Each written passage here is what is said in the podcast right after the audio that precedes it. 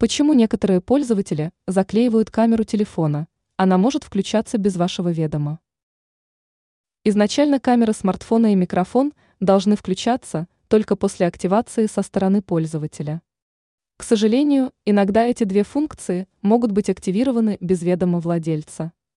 Уже не раз многие замечали, что при использовании некоторых зарубежных социальных сетей камера и микрофон включались автоматически.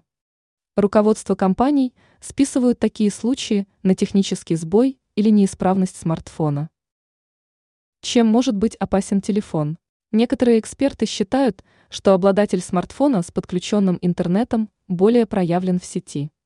С помощью геоданных могут стать известны особенности транзакций, перемещений, локации и так далее. Это одна из причин, почему некоторые пользователи предпочитают использовать смартфон хотя бы заклеенной камерой и микрофоном.